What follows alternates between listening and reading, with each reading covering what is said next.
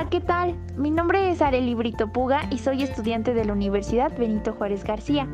Curso el sexto semestre en la licenciatura de estomatología. El presente es dedicado a la materia de estomatología del niño y del adolescente, a cargo de la doctora Marisol Vázquez Maceda, donde abordaré un tema muy interesante. Se trata de un caso clínico de un quiste dentígero en un paciente infantil. Acompáñenme.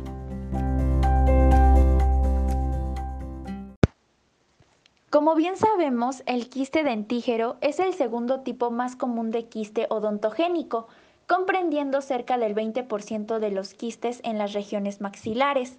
En pacientes pediátricos, este tipo de quiste es poco frecuente. En la infancia está presente del 4 al 9% de los casos. La etiología aún se desconoce, pero se cree que es formado a partir del acúmulo de fluido entre el epitelio reducido del esmalte y la corona del órgano dentario. Este acúmulo parece ser el resultado de la presión que ejerce el órgano dentario en erupción en el folículo pericoronario, obstruyendo el flujo venoso y generando acúmulo de líquidos y formación cística.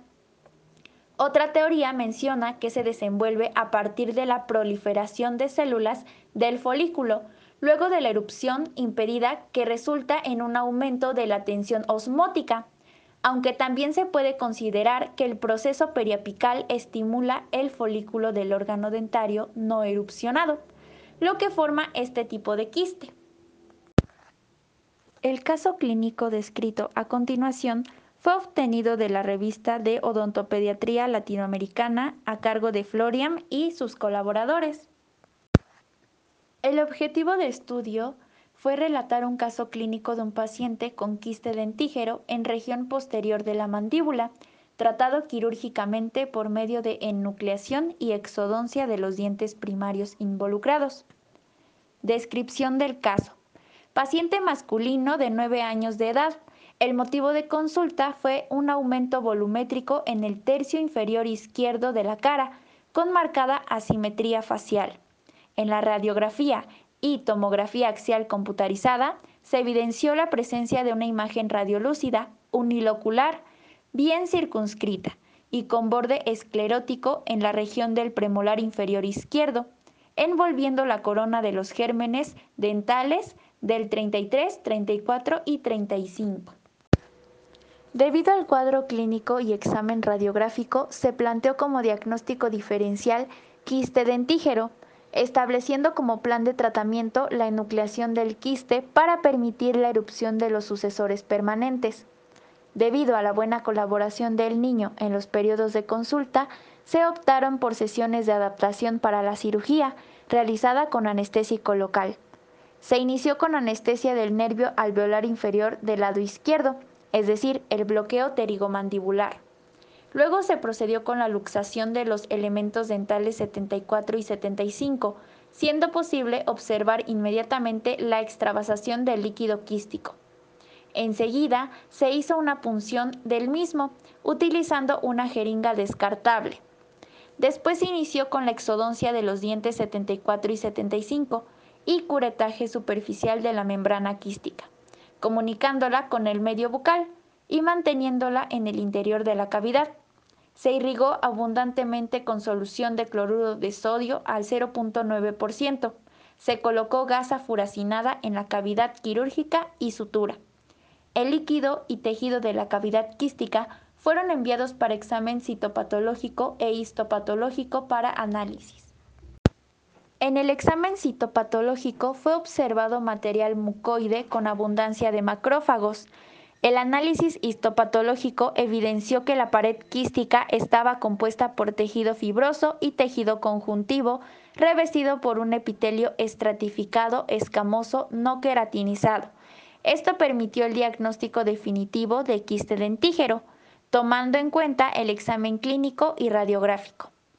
La gasa fue cambiada tres veces, siendo el primer cambio realizado en el postoperatorio de 48 horas y las otras dos respetándose el mismo periodo.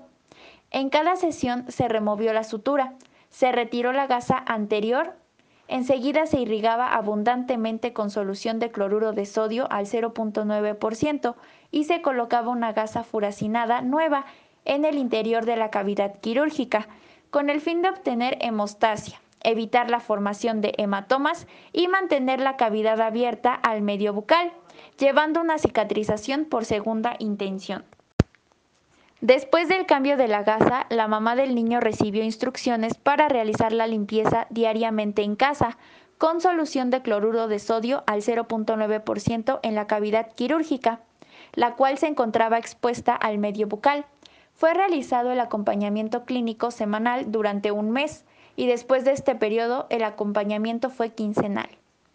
60 días después del postoperatorio, se verificó la desaparición del aumento volumétrico en el tercio inferior izquierdo de la cara que causaba asimetría facial y la mucosa gingival presentaba aspecto de normalidad, o sea, de color rosa pálido y la mucosa alveolar adyacente roja, lisa y brillante.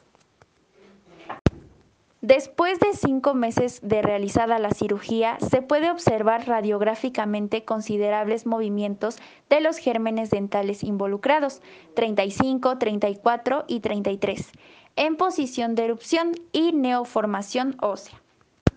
Como conclusión, es de suma importancia tener conocimiento referente a las diversas patologías orales, ya que aunque la predisposición de las mismas sea en personas adultas, no se descarta del todo en pacientes pediátricos. Es por ello que como estomatólogos generales debemos actualizarnos en todo momento, tanto en la evolución de las patologías como en la elección del tratamiento, tomando en cuenta el tamaño de la lesión y proximidad de las estructuras anatómicas además de considerar la viabilidad de los dientes involucrados en la lesión, como en este caso.